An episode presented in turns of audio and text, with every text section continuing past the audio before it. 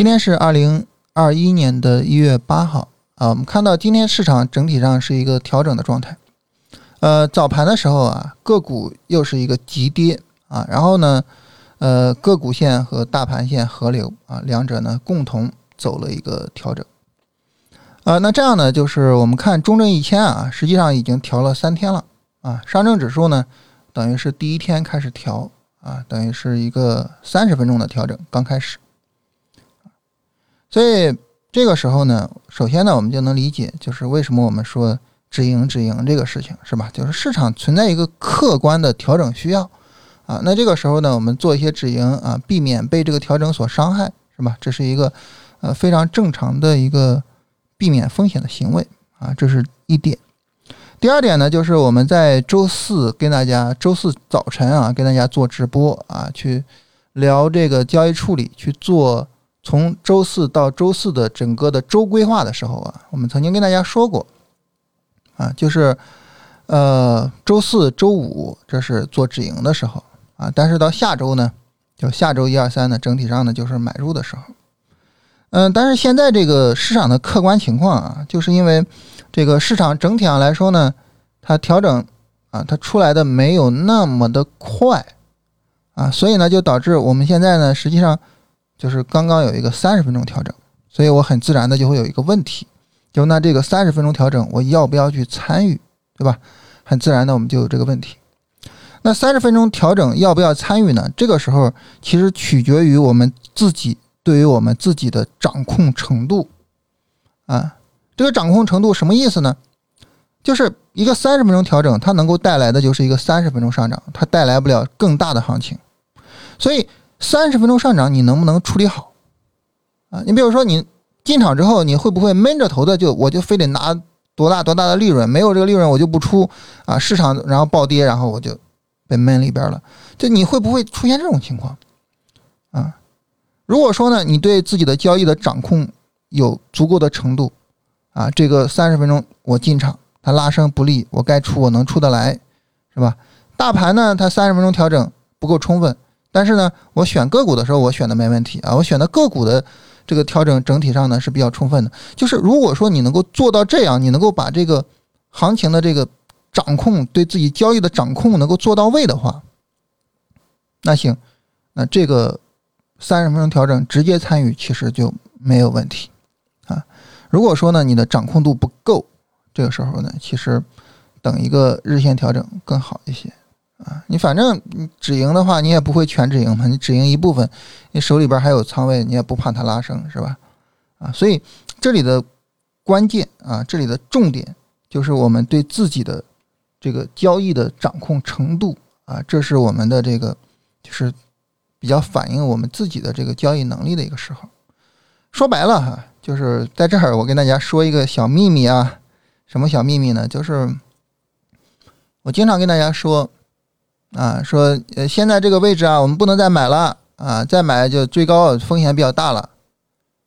其实主要是什么呢？主要是我担心大家的掌控能力不够。说白了，如果你掌控能力够的话，你做超短线行不行？可以啊。你做超短线的情况下，大盘只要没有暴跌风险，大盘的一个三十分钟调整，只要不是暴跌，你是不是就可以做啊？可以呀。是吧？所以这种情况下，其实我能不能够尽可能的抓住上涨的周期，然后尽可能的在这个时间周期赚钱？可以。所以关键很多问题的关键不是说我能不能这么做，能不能那么做，很多问题的关键在于你能不能做好。如果我做不好这种高难度的、这种高技术含量的事情，其实那我莫不如我就等一等。对吧？做不好，我为什么非得勉强做呢？做不好，我不如就去等一等。所以，对于我们来说呢，就是大概是个什么概念呢？就是现在啊，如果说下周一直接买啊，这个时候呢，它的这个交易难度比较大，它对于我们的整个对交易的掌控力要求比较高，所以我们应该对自己做一个比较好的衡量啊，你自己去思考一下，自己去琢磨一下。那么我是不是能够去掌控好这个事情？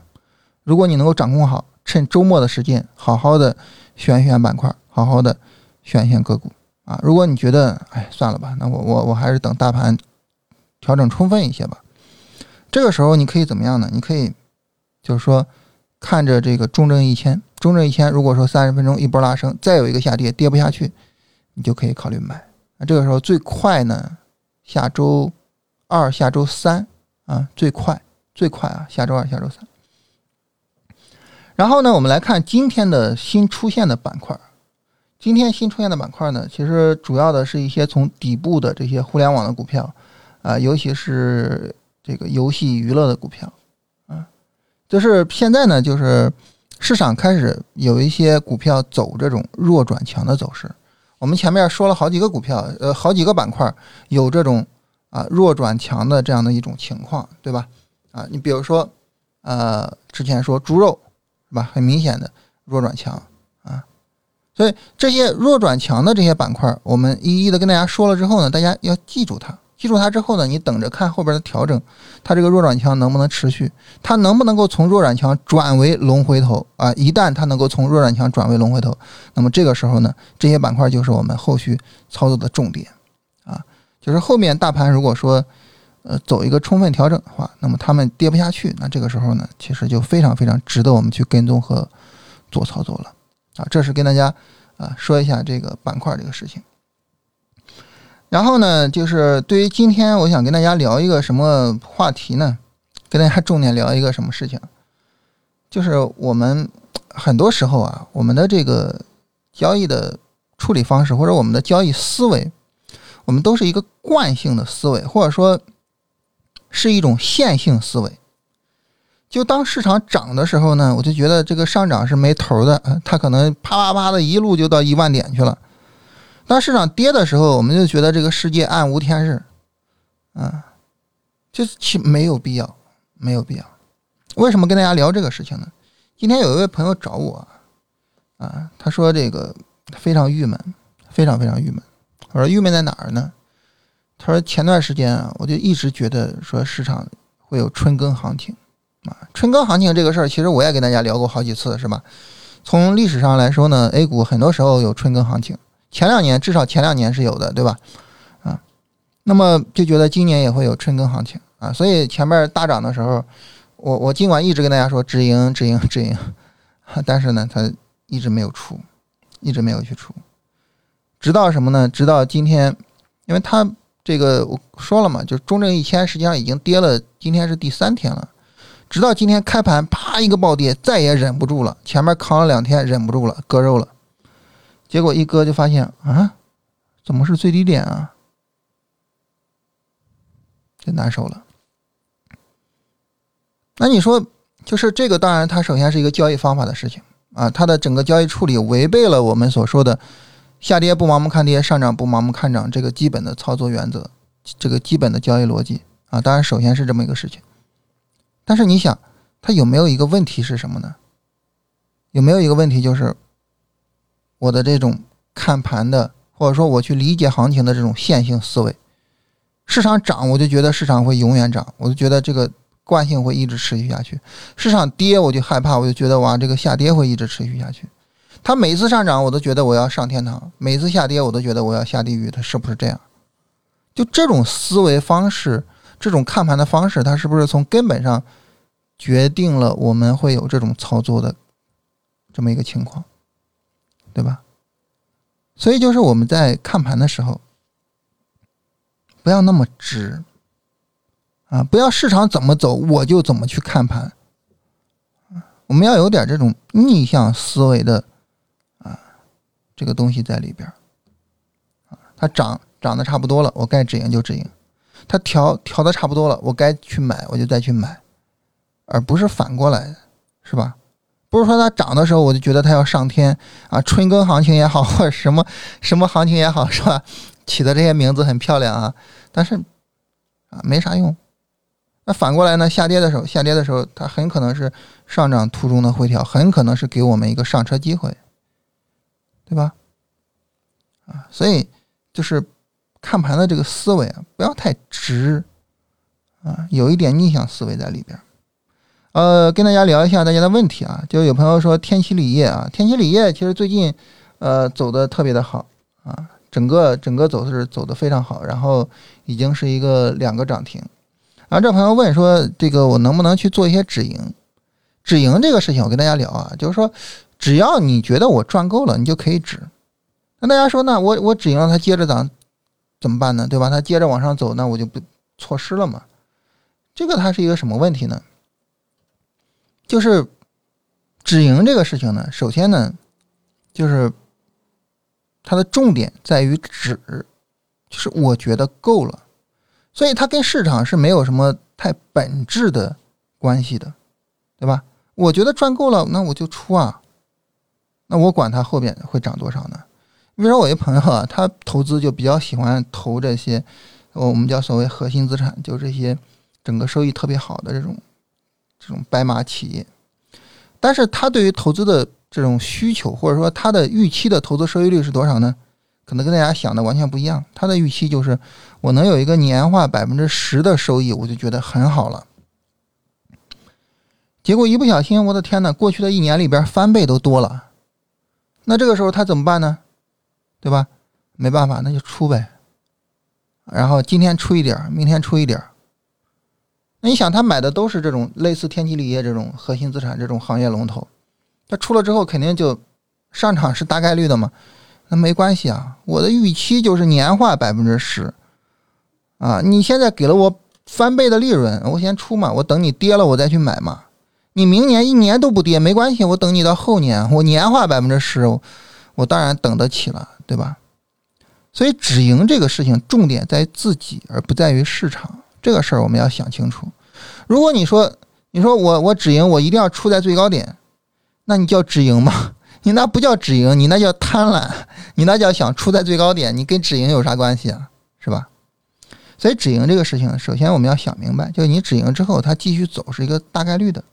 这种情况下呢，那么止盈呢，我们最好什么呢？分批去止盈，你不要指望着说我一把出出正好出在个最高点，怎么可能啊，对吧？分批去止盈啊，所以这是关于止盈，跟大家聊一聊。有朋友说啊，这个我股票买的少的时候呢，往往是赚钱的，一旦买多了就不赚钱，这是为什么呢？很有可能的一个原因是什么呢？就是买的多啊，比较容易导致操作的变形。就你买的少的时候呢，你该怎么做就怎么做，然后呢，你做的也比较舒服，你的整个交易都在状态，哎，你可能是比较容易挣钱的。你你买的多了呢，你压力比较大啊，这个时候呢，操作上一变形，可能就不太容易挣钱了。所以就是仓位最好能比较稳定一些。我觉得对于一个交易者来说，它最重要的是什么呢？最重要的就是你的整个交易状态是我很舒服。啊，我自己是一个很舒服的交易状态，这个对于一个交易者来说是最重要的一件事情啊，而不是说我我懂很多，然后我有很多交易知识，当然这个很重要，但是并不是最重要。最重要的就是你的交易方法一定它能够让你觉得很舒服。如果说你仓位大了，这个时候呢，你交易处理不到位，就比较容易亏损，实际上没有意义，是吧？因为我们本来仓位大是想多赚钱的，结果你搞得你最后不但没有多赚钱，反而赔钱了，那你所谓何来呢？是吧？那当然，大家可能会问说，什么叫仓位大、仓位小？一个简单的一个一个逻辑啊。我这个仓位下进去，晚上躺那儿直接正常睡觉啊，一秒入睡，这就叫仓位小啊。你说我仓位下去了，我躺那儿，哎呀，明天会怎么开盘呢？哎，看看美股怎么走的，啊，市场有什么消息吗？你完了，那就完了。啊，基本上这这处理不好了，是吧？有朋友问期货怎么做？期货是在期货公司做啊。这说了一个什么商品交易所？我我我没有听说过。期货的话，就是我们国家有四个交易所，呃，五个交易所啊，分别是上海、郑州和大连的商品交易所，这是三个。还有一个中金所啊，就是金融交易所，是交易股指期货和国债期货的。还有一个是能源交易所，是交易原油啊以及其他的一些品种的啊，总共这五个。那么做的话呢，就是在期货公司啊，正规的期货公司做。西藏药业是不是龙回头？那么西藏药业的这个呢，它之前是有过一个暴涨的啊，但是呢，它这个调整太大了啊，龙回头不是这么走的啊，调整太大是不能做的。呃，这次大盘的上涨和七月份有什么不同啊？最大的不同就是七月份是一个普涨，而这一次是结构化的上涨。未来的市场可能结构化会越来越严重啊，所以，我我经常跟大家讲，不是说我讲龙回头，或者是大家选择龙回头，而是市场选择龙回头，市场逼着我们不得不按照龙回头的交易方法去做交易啊。市场现在就是一个结构化的市场啊，所以呢，就是大家需要去研究，需要去用好龙回头啊。当然。为了帮助大家去用好龙回头啊，我们跟大家做了一个二十一天的训练营啊，在二十一天里面呢，我会跟大家通过视频讲解的方式，通过布置作业和作业点评的方式啊，通过直播回答问题的方式，帮助大家解决疑难啊。所以呢，就是大家有兴趣的话呢，在我们这个音频的文稿区啊，点一个领券啊，可以减两百块钱来买这个二十一天的训练营。有朋友问神州信息啊，神州信息这只股票，这只股票呢也是一个持续下跌的股票啊，这种股票我们一般是不做的啊。然后有朋友问说，这个已经买了二十一天训练营，怎么加入学习群啊？这个呢有个短信啊，可以按照短信来进行处理。呃，有没有做乳业和包含东方财富的 ETF？乳业的话呢，在食品饮料里边应该有。啊，然后东方财富呢，就是证券 ETF。